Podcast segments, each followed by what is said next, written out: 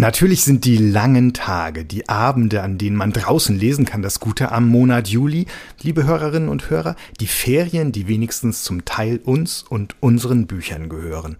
Aber es ist eben auch der Umstand, dass dieser Juli 2023 wieder ein Monat mit fünf Sonntagen ist und das heißt im Bücherpodcast, er bietet Gelegenheit zu einem Gespräch außer der Reihe über Kinder- und Jugendbücher. Mein Name ist Friedhof Küchemann und ich habe einmal mehr den Kinder- und Jugendbuchexperten bei uns in der FAZ in unseren Podcast eingeladen, Tillmann Sprekelsen, der uns auch jeden Monat die beliebten Literaturrätsel schreibt. In der jüngsten Folge mit Maria Wiesner und mir finden Sie ein neues. Jetzt möchte ich Ihnen zusammen mit Tillmann Sprekelsen ein Bilder, ein Kinder-, ein Jugend- und ein Sachbuch für Kinder vorstellen, die es allesamt verdienen haben, mitgenommen zu werden in die Ferien oder auf den Balkon oder unter die Bettdecke bei Taschenlampenlicht. Ich freue mich, dass Sie zuhören und ich freue mich, dass du, lieber Tillmann, heute wieder dabei bist. Das bin ich gern. Das Bilderbuch, das wir Ihnen vorstellen wollen, liebe Hörerinnen und Hörer, klingt schon förmlich nach Sommer. Dabei umspannt es alle Jahreszeiten und Wetterlagen. Es umspannt sogar Jahrzehnte. In Die Schaukel erzählt die Bilderbuchkünstlerin Britta Tekentrup von einem solchen Metallgerüst am Meer. Aber ist erzählen eigentlich überhaupt das richtige Wort? Trifft es das? Naja, eigentlich schon, denn es werden immer wieder Geschichten angerissen. Auserzählt wird keine davon, aber wir haben Bilder, wir haben Situationen, wir haben einzelne, auch wiederkehrende Gestalten und können uns sehr gut Geschichten dazu ausmalen. Britta Tekentrup studierte Illustration und bildende Kunst in London und lebt nach 17 Jahren in Großbritannien inzwischen wieder hierzulande, also in Berlin. Mir ist sie ein erstes Mal vor sieben Jahren aufgefallen, 2016, mit Worauf wartest du? Das Buch der Fragen. Und zwei Jahre später habe ich dann die Schule von ihr gesehen. Beide Bücher erzählen eben auch Geschichten in Ansätzen, keine großen, umspannenden Geschichten und bieten vielmehr so eine Vielzahl kleiner Einladungen zum Einfühlen, zum Nachdenken, zum Besprechen beim Vorlesen. Worin liegt für dich Britta Thekentrups Kunst? Ich glaube, wir haben es hier zu tun mit dem Versuch, dem geglückten Versuch, aus lauter Bildern, die den Schauplatz gemein haben, eine, ein Bündel von Geschichten zu erzählen, die jede für sich fragmentarisch ist, die aber zusammen eben ein großes Kaleidoskop geben und in der Mitte ist diese Schaukel, die schon im Titel steht. Diese Schaukel ist fest am Boden montiert, zum Glück, sonst fiele man ja da raus. Aber die Schwungflächen äh, fliegen hin und her und diejenigen, die sich da hinsetzen, die erleben eben diese Bewegung und sie schauen auf das Meer zu ihren Füßen. Denn das das Besondere, diese Schaukel ist angebracht auf einem ja, Vorsprung oder auf einem etwas höher gelegenen äh, Uferabschnitt und schaut aufs Meer. Und diese ewige Bewegung, die man da hat, bei gleichzeitigem Stillstand des Ortes, ist eigentlich das Tolle und das gibt diesem ganzen Buch so seinen Schwung und die Dynamik auch. Es werden Lebensläufe angerissen, wir haben Einblicke in die großen Gefühle oder auch in ganz stille Verbindungen zwischen zwei Menschen oder mehreren Menschen. Wir erleben auch, wie die Schaukel altert und dann eben wieder ganz neu aufgefrischt wird und wie sich vor allem um diese Schaukel eine Gemeinschaft findet von Menschen. Und das ist das Beglückende eigentlich an diesem Buch. So sehr wir auf einzelne Menschen schauen, so sehr schauen wir dann auch auf eine Gruppe. Und manchmal auch auf eine Gruppe von Tieren. Also in den frühen Morgenstunden sind es Fischreiher oder in der Nacht sind es Füchse, die dann um die Schaukel herumstreifen. Es sind tagsüber dann einzelne Kinder. Es ist das Mädchen, das auf dem Weg zum Kindergarten mit der Großmutter immer Halt machen darf an der Schaukel 20 Mal hin und her ist die Abmachung, die sie dann viele Jahre später, wenn sie mit ihrer eigenen kleinen Tochter auf dem Weg in den Kindergarten ist, ähm, auf ihre kleine Tochter überträgt. Und ähm, es gibt jemand, der mit seiner Frau, die er wohl einst an der Schaukel schaukelnd vielleicht als Kind kennengelernt hat, lange Jahre dort gewesen ist und schließlich als Witwer allein um sie trauert. Und es gibt Kinder, die sich dort zerstreiten, Kinder, die sich dort näher kommen, Kinder, die dort Geheimnisse teilen, Kinder, die dort einfach nebeneinander herschaukeln und in Gedanken, wer weiß wo sind, weit weg. Das ist ganz bezaubernd. Ich glaube, genau darum geht es. Es geht um die verfließende Zeit einerseits. Also wir erleben, wie diese Menschen zum Teil auch älter werden, wie sie eine neue Geschichte anfangen. Und die Umgebung und auch die Tiere, die am Anfang da sind und am Ende da sind, die gleichen sich sehr. Das heißt, wir haben fast eine gewisse Gleichzeitigkeit, während die menschlichen Biografien voranschreiten wie eine Linie, haben wir was den Schauplatz und auch was die anderen Bewohner angeht, eine Fläche. Und mhm. das ist dieses irritierende und sehr, sehr schöne und gelungene an diesem Buch. Bis dann in einer Sturmnacht oder in ein paar stürmischen Tagen die Schaukel doch aus ihrem Fundament gerupft wird und eine Zeit lang schief steht, überwuchert und schließlich von einem Mann wiederentdeckt und sozusagen ausgegraben wird, der schon als Kind auf ihr geschaukelt hat und damit geht die Geschichte dann weiter oder man könnte sagen von neuem los. Wir müssen was dafür tun. Also wenn wir uns gerne an unsere Ursprünge erinnern wollen, wenn wir uns an unsere Kinderzeit erinnern wollen und wenn wir das wiedererleben wollen, dann müssen wir da aktiv sozusagen graben und ein neues Fundament legen. Lass uns kurz auf die Bilder schauen, auf dieses wie schraffiert wirkende, an, an Holzschnittflächen erinnernde, an die abstrakt gehaltenen Personen, deren Gesichtern man eigentlich nicht lesen kann, aber in deren Körperhaltungen dafür umso mehr. Lass uns kurz über den fast immer gleichen Bildaufbau mit dem Schaukelgestell in der Mitte sprechen. Was leisten diese Bilder für dich? Was können sie? Ich glaube, wenn man eine Geschichte in einem Bilderbuch erzählen will, gerade heutzutage, dann kann man da verschiedene Wege gehen. Man kann sagen, ich habe meine Geschichte und die will ich jetzt irgendwie illustrieren. Man soll das wiedererkennen. Thomas wirft einen roten Ball und dann sehe ich da einen kleinen Jungen, der wirft einen roten Ball. Oder aber ich kann versuchen, dem, was ich in Worten erzähle, und das ist hier sehr knapp, eine Geschichte hinzuzugesellen über die Bilder, die auch konträr stehen kann oder die etwas ergänzen kann. Und hier ist es so, dass ich glaube, dieses Buch denjenigen, die es lesen oder vorgelesen bekommen und dann reinschauen, etwas vermittelt, nämlich ich kann eine Geschichte erzählen, indem ich den Bildern eine eigene künstlerische Komponente verleihe. Und das ist das Besondere auch hier, das ist ganz deutlich zu spüren. Die Illustratorin, die Autorin möchte gerne, dass diese Bilder als eigene Bilder, als Kunstwerke aus eigenem Recht bestehen können. Und das gelingt ihr, finde ich, sehr gut.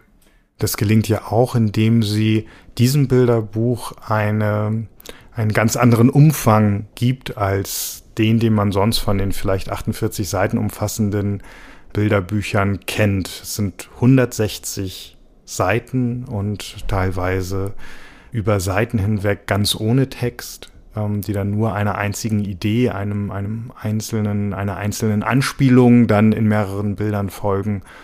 Und dann gibt es seltene Seiten, in denen ähm, der Text ungefähr im Gleichgewicht mit dem Bild steht.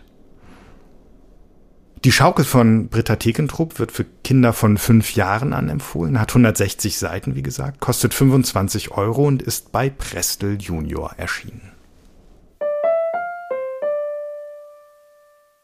Das Kinderbuch, das hochsommerliche Kinderbuch, das wir mitgebracht haben, heißt Moritz King Kong und der Regentanz und stammt von einer der ganz interessanten Stimmen der deutschen Kinder- und Jugendbuchszene, nämlich von Martina Wildner.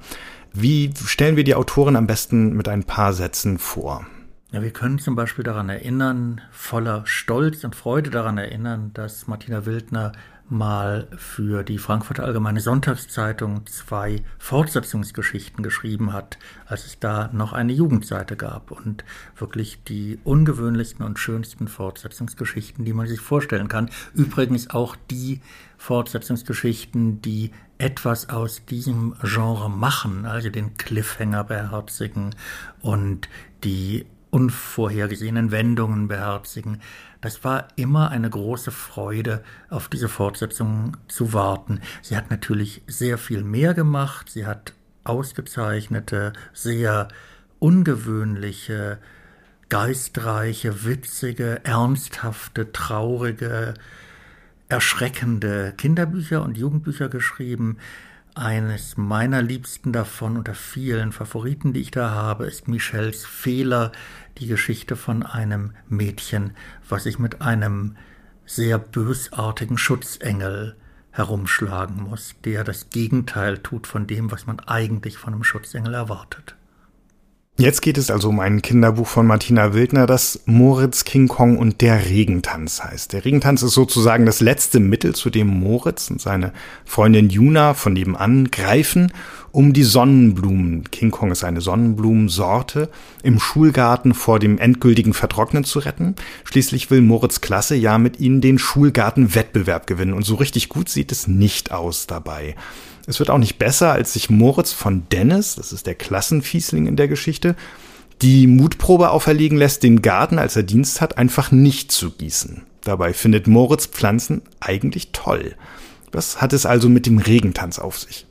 Naja, Moritz muss natürlich einen Weg finden, einerseits dieser Mutprobe abzulegen, und auf der anderen Seite diese Pflanzen zu retten, die ihm doch sehr am Herzen liegen. Und dann kommt er auf den Gedanken, er hat also die Nachbarin, die im selben Haus wohnt wie Juna und er, beobachtet, äh, er ist ihr bis in den Keller nachgeschlichen, obwohl er sich nicht besonders wohl fühlt im Keller, und hat entdeckt, dass dort Holzmasken liegen. Und hat gegoogelt und herausgefunden, diese Masken werden in Afrika dazu verwendet, um Regen herbeizutanzen, wenigstens traditionell. Und nun denkt er sich, naja, wenn das dort funktioniert, versuchen wir es mal hier. Und es nimmt den erwartbaren Verlauf. Was wäre denn der erwartbare Verlauf? Na, selbstverständlich, dass es anfängt zu regnen. Was meinst du denn? Bis dahin muss aber noch einiges passieren und das einige sind nicht zuletzt äh, andere Mutproben, nämlich die Mutprobe, allein die Nachbarin, Frau Golawski, ist also eine, eine wandelnde Mutprobe, die sich den beiden Kindern in ihrem Bemühen um Regen und auch in ihrem Bemühen äh, angesichts dieser trockenen Hitze und angesichts ihres in manchen Aspekten dann auch langweiligen Lebens ein bisschen für Abenteuer zu sorgen, dann immer wieder in den, We in den Weg stellt. Worin liegt für dich die Stärke gerade dieses Buchs? Es ist der Weg, der geschildert wird von jemandem, Moritz, der überwältigt ist von einer Umgebung, die sehr genau weiß, was sie will und sehr genau weiß, welche Forderungen sie an ihn heranträgt. Also Dennis ist auf seine Weise genauso fordernd wie die Freundin Juna und viele andere auch. Und Moritz muss sich nun seinen Weg bahnen zwischen diesen Ansprüchen und dem, was er eigentlich will. Und dazu ist eben diese Aufforderung, du darfst die Blumen nicht gießen, ein wunderbares Beispiel. Und dass er am Ende mehr und mehr lernt, dass er sich nicht überrumpeln lässt von sehr selbstbewusst vorgetragenen Forderungen, das ist eine sehr schön erzählte und angemessen ungewöhnlich erzählte Geschichte.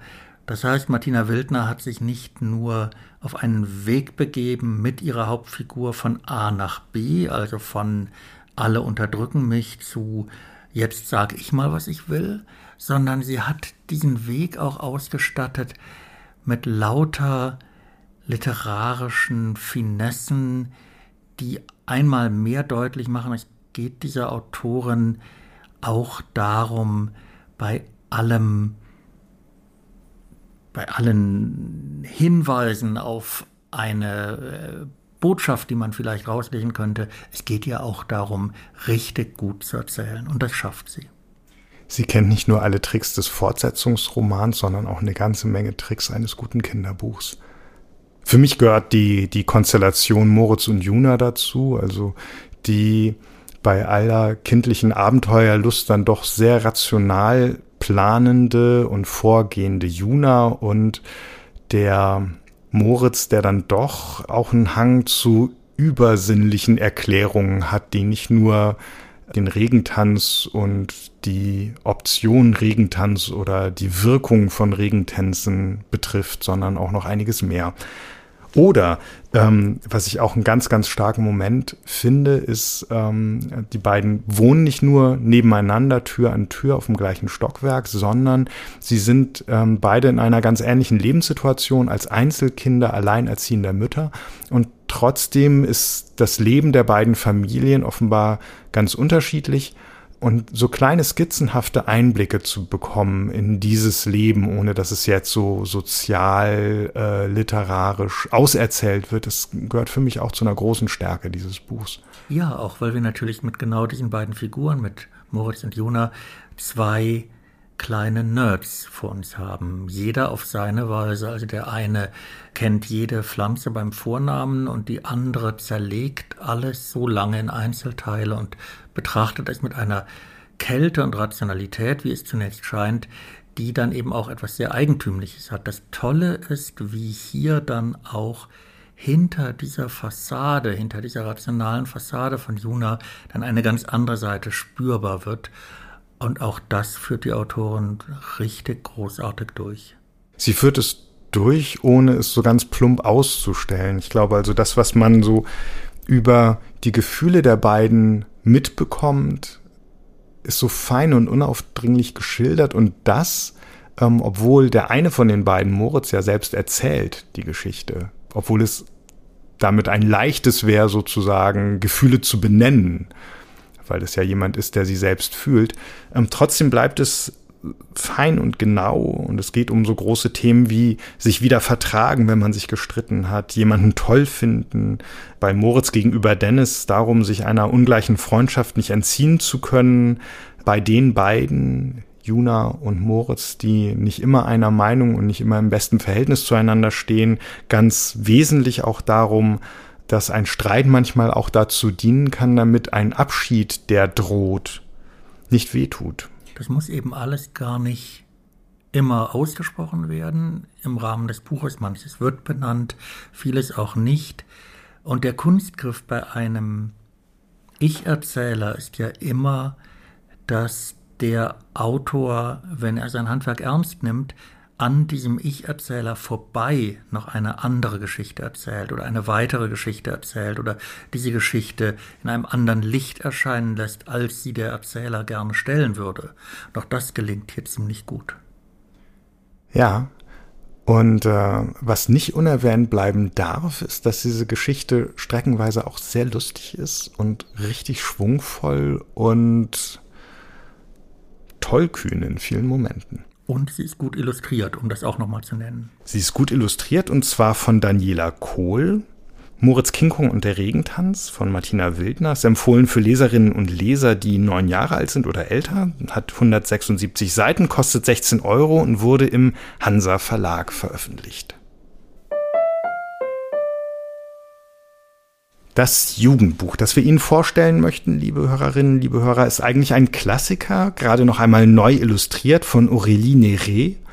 Neil Gaiman nennt Coraline den seltsamsten seiner Romane und das will beim Autor von American Gods, Der Ozean am Ende der Straße, Sandman und einer ganzen Reihe weiterer Science-Fiction- und Fantasy-Bücher schon was heißen. Er hat am längsten an ihm geschrieben, sagt er, begonnen als eine seiner Töchter fünf war und beendet als diese Tochter schon ein Teenager war und zum Glück eine andere Fünfjährige in der Familie lebte. Gaiman selbst spricht von einer Geschichte für Kinder, die Abenteuer lieben und für Erwachsene ist es ein Albtraum, sagt er. Wie sprechen wir als Erwachsene denn am besten über dieses Kinder- und oder Jugendbuch, Tillmann? Wir könnten von den unterschiedlichsten Enden her anfangen, das aufzudröseln und wir würden um Mitternacht noch nicht fertig sein, weil es ein unheimlich reiches Buch ist. Da steckt wahnsinnig viel drin. Das beginnt schon mit der auffälligsten Vokalvertauschung. Also Caroline oder Caroline, das O und das A zeigt einfach zwei Möglichkeiten derselben Figur an, die aber ganz dicht nebeneinander angesiedelt sind. Und genauso ist das hier.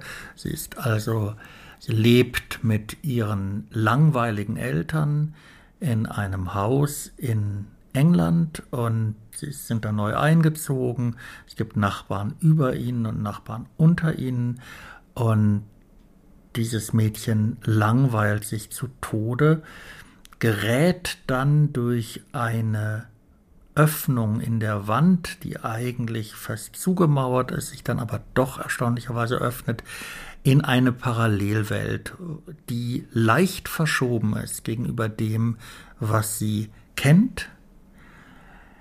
Das heißt, dass dort zwei Personen sind, ein Vater und eine Mutter, die den ihren sehr gleichen, aber doch ein bisschen anders sind, die auf sie eingehen, die sie nicht wegschicken wie ihre wirklichen Eltern, weil sie arbeiten müssen, sondern die sie umarmen und aufnehmen, aber wunderlicherweise statt der Augen aufgenähte Knöpfe haben, was schon mal ein ziemlich auffälliges Warnungszeichen ist und Sie merkt dann, sie muss sich dagegen behaupten, sie wird da in einen Strudel eingesogen, sie muss irgendwann ihre Eltern, ihre richtigen Eltern befreien, sie muss irgendwann drei ebenfalls gekaperte Seelen befreien aus dieser Welt. Sie gerät in ein großes Fantasy-Abenteuer, aber diese Dualität, diese beiden Welten, das ist etwas, was sich durchzieht, was aber überhaupt nicht starr ist. Das heißt, diese andere Welt verändert sich permanent und man muss als Leser schon sehr genau aufpassen auf die kleinen Anzeichen, dass da wieder irgendwas bröckelt, wabert, sich verändert. Hm. Diese Mutter, die die andere Mutter heißt in der Parallelwelt, die der Tochter sagt, Caroline sagt, ich liebe dich, deshalb bleib gefälligst hier und ihr vorschlägt alles, was dafür zu geschehen habe, ist, dass sie ihr auch, auch so ein paar äh, Knopfaugen annähen dürfe. Die scheint diese Welt zu erschaffen oder zu malen sogar. Es gibt nämlich einen Moment, in dem Coraline versucht zu fliehen aus dem Haus in den Garten läuft und je weiter sie rausläuft, umso schemenhafter und schlecht, tatsächlich heißt es im Buch schlechter gezeichnet wirkt ähm, die Welt, durch die sie läuft. Das heißt, die Bäume wirken dann eben nicht mehr wie echte Bäume, sondern irgendwann wie gemalte Bäume oder wie dann einfach nur so skizzierte Bäume und zum Schluss nicht mal mehr das. Und wer sagt es? Ist es die Katze, die in beiden Welten vorkommt und zu Hause ist? Gibt dann Coraline den Hinweis, dass sie, gemeint ist die andere Mutter, ähm, wahrscheinlich da dann noch nicht fertig geworden ist oder einfach nicht weitergemalt hat, weil sie einfach nicht damit gerechnet hat, dass irgendjemand bis dorthin kommen würde. Tja, die Frage, wer hat eigentlich diese andere Welt erschaffen, die würde ich gar nicht mal so eindeutig lösen wollen und sagen, naja klar, die andere Mutter hat es geschaffen in ihrem Spinnennetz, was sie da entwirft, um das Mädchen einzufangen. Neil Gaiman gibt uns ganz viele Hinweise, auch divergierende Hinweise. Wir können das Buch so oder so lesen und eine andere Möglichkeit ist, wir haben es mit einem gelangweilten Mädchen zu tun, in einer Zeit, wo die Schule noch nicht angef wieder angefangen hat, und dieses Mädchen geleitet in einen selbstgeschaffenen großen Traum, in ein längeres Gedankenspiel, hätte Arno Schmidt jetzt gesagt, ab. Und das beschreibt sie und das nimmt sie eben wahr als eine in all seiner Gefährlichkeit und in all seiner Aufregung, die es eben für sie bereithält, aber doch als etwas, was fremd geschaffen ist, obwohl es eigentlich aus ihrem eigenen Inneren stammt. So könnte man es auch lesen, das Buch. Mhm. mhm. Und dann ist natürlich auch die Frage, was passiert in ihr eigentlich, wenn sie erstmal Vater und Mutter, die andere Vater, die andere Mutter, als so attraktiv und interessant darstellt und im Lauf der Zeit gibt es dann für sie nichts Schöneres als ihre eigenen langweiligen alten Eltern. was passiert in dieser Zeit, in diesem Mädchen, was passiert in diesem großen Gedankentraum, den sie da hat. Und ich finde das eine ganz faszinierende Schilderung, eine Unterströmung, die Neil Gaiman da eben auch reinlegt. Mhm, das stimmt, das stimmt. Ich frage mich gerade, also auf der Seite Abenteuer ähm, haben wir, glaube ich, schon einiges erzählt oder angedeutet aus dem Buch, aber aus dem, was die Geschichte für Erwachsene zumindest zu einem Albtraum machen könnte, fehlt uns vielleicht noch was. Müssten wir da noch was ergänzen? Naja, der Albtraum ist in vielen Details aufgehoben. Also es gibt ausgesprochen unheimliche Szenen.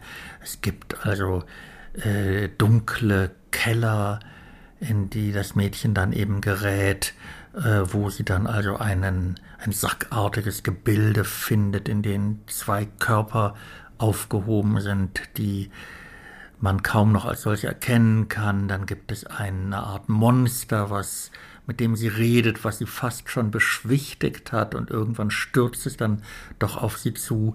Es ist diese ewige akustische, diese Tonspur, die nebenher läuft, die also wie aus einem Horrorfilm entlehnt ist. Es gibt da durchaus richtig beunruhigende Schilderungen, aber was für die Erwachsenen natürlich der Albtraum ist, ist, dass sich die Tochter entfernt dass die Tochter in eine Umgebung kommt, die verlockend, aber gefährlich bis hin zu verderblich ist. Und als Erwachsener kriegt man es vielleicht gar nicht mit, weil man so mit seinem Computer beschäftigt ist oder so mit der täglichen Arbeit. Das ist ein ganz interessanter Aspekt, ja. Also der Reiz des anderen, der Reiz anderer Erwachsener, die versprechen, mehr Zeit, mehr Fürsorge, mehr Aufmerksamkeit für ein Kind zu haben, das bessere Angebot anderswo als große Gefahr. Ja, und auf der anderen Seite haben wir, ich weiß nicht, ob das damit zusammenhängt, dass Kinder- und Jugendbücher meistens von Erwachsenen geschrieben werden, vielleicht sogar auch von Eltern, vielleicht sogar auch von langweiligen Eltern, haben wir in der letzten Zeit häufiger, äh, konnte man das bemerken, so eine Art Renaissance der langweiligen Eltern. Also, dass es Kinder- und Jugendbücher gibt, wo lange Zeit das andere wahnsinnig verlockend ist und irgendwann gehen die Dinge schief, laufen oft aus dem Ruder. Dann ist man eigentlich ganz froh, wenn da so ein ruhiger Vater, eine ruhige Mutter ist, die mit ruhiger Stimme sagt, pass auf, das kriegen wir schon irgendwie hin. Lob von uns langweiligen Eltern. Das ist ja wirklich eine ganz schöne Sache. Wir haben Neil Gaiman einen versierten Routinier der Fantasy- und Science-Fiction-Romane genannt und er spielt diese Klaviatur auch in diesem Kinderbuch ganz hervorragend.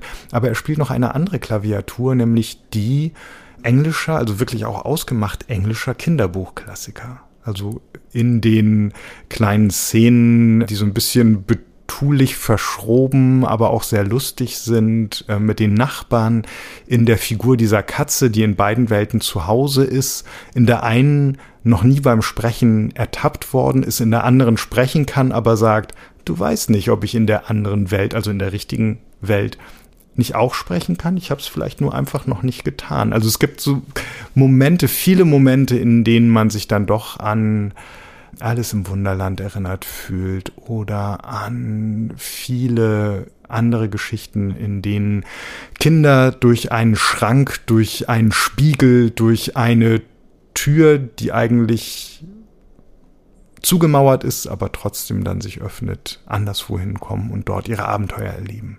Ja, ich meine, das hat Neil Gaiman ja dann später mit dem Graveyard Book äh, auch nochmal durchgeführt, wo er sozusagen das äh, Setting des Dschungelbuchs überträgt auf einen Friedhof und dann in ähnlicher Weise diese Abenteuer äh, eines Kindes, um das sich dann der ganze Dschungel oder in diesem Fall die ganzen Toten äh, kümmern, durchgespielt. Das auf jeden Fall. Ich sehe jetzt hier am allerstärksten tatsächlich die Folie von Alice im Wunderland, in ganz vielen Details und nicht zuletzt in der Katze natürlich. Das stimmt. Coraline von Neil Gaiman wurde übersetzt von Cornelia Kurz-Arnold und illustriert von Aurélie Neret. Es ist bei Arena erschienen, hat 176 Seiten, kostet 16 Euro und wird vom Verlag für Leserinnen und Leser von zehn Jahren an empfohlen. Schließen wir uns dieser Empfehlung an? Ich denke ja. Das tun wir. Unser Sachbuch ist eine Sammlung wahrer Geschichten, Geschichten vom Überleben Einzelner, von Paaren oder kleiner Gruppen. Es heißt Gerettet und stammt vom britischen Historiker, Journalisten und Buchautor David Long. 23 Schicksale sind es. Das älteste stammt aus dem Jahr 1823, das jüngste von 2014. 2016 ist das Buch dann erschienen im englischen Original. Die meisten spielen im 20. Jahrhundert oder haben sich ereignet im 20. Jahrhundert. Das berühmteste ist ähm, die Geschichte von Ernest Shackleton, ähm, dem Polarforscher, Antarktisforscher. Aber auch andere sind viel beschrieben und bestaunt und zum Teil verfilmt worden. Was zeichnet für dich diese Sammlung aus, Tillmann?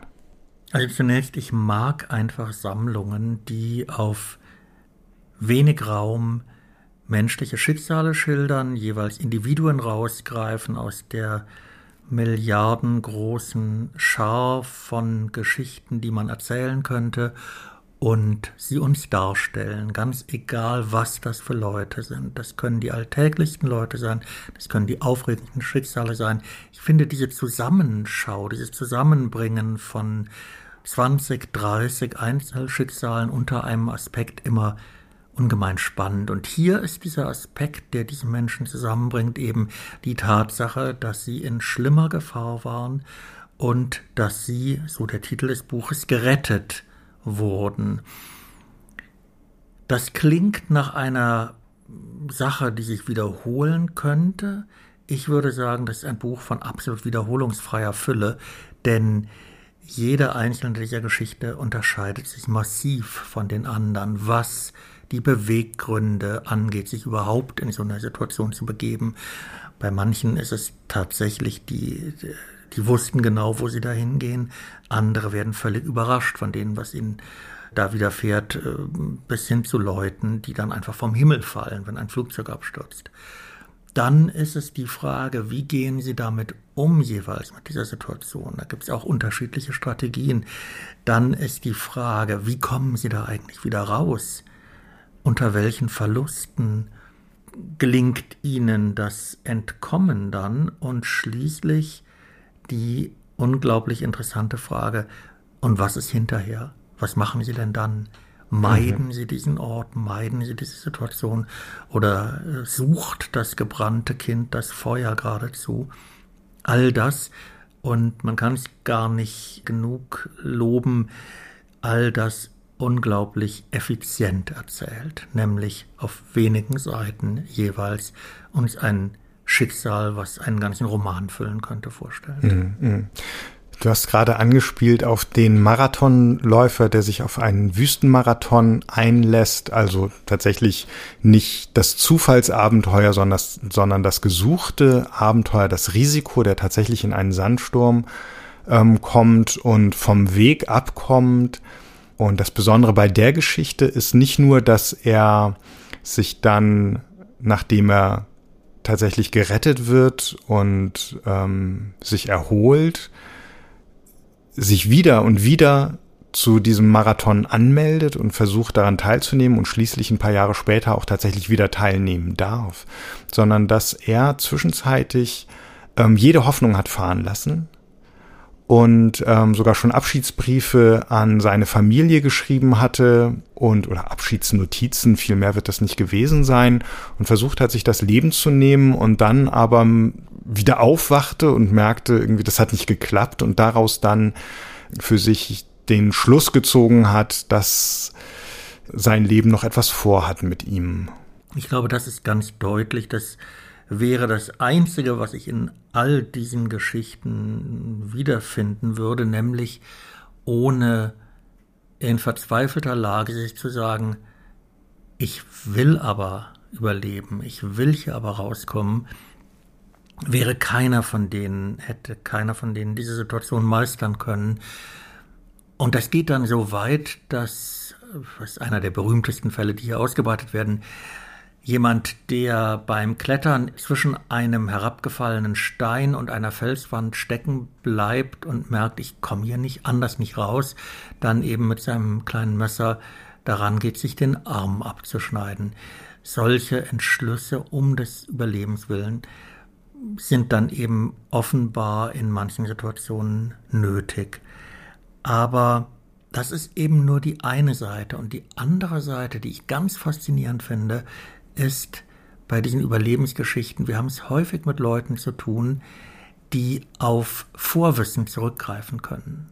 Also die Seglerin, die in völlig verzweifelter Lage mit einem halb havarierten Segelboot tausende von Kilometer weit von jeder Küste entfernt ist, besinnt sich auf das, was sie gelernt hat, fängt an, nach den Sternen zu navigieren und kommt dann irgendwie raus. Oder ähnliche Geschichten. Und auch sowas finde ich ganz faszinierend, wie in dieses Abenteuer, in dieses amorphe Abenteuer, in das man da irgendwie geworfen wird, dann so ein rationales Element reinkommt. Hm, hm. Oder die 17-Jährige, die tatsächlich, du hattest das angedeutet, ähm, einen Flugzeugabsturz überlebt, weil sie in ihren Flugzeugsessel angeschnallt bleibt und der dann ähm, aus Kilometern Höhe erst durchs äh, Blätterdach des Dschungels krachen muss und dort offenbar so weit abgefangen wird. Vielleicht hilft auch der Fallschirm dabei.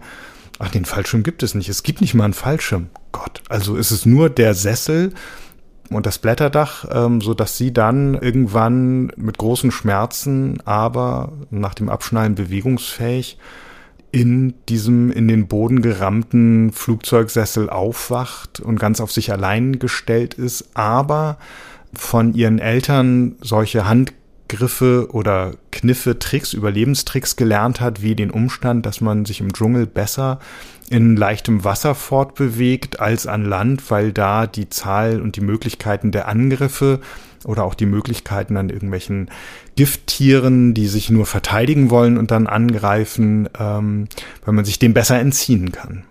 Ganz genau. Oder so Sachen wie, das lernt man dann auch so nebenbei, wie werde ich Maden los, die sich irgendwie in meinem Körper eingenistet haben oder wie wehre ich äh, Dinge ab, wie ernähre ich mich überhaupt in schwierigen Situationen.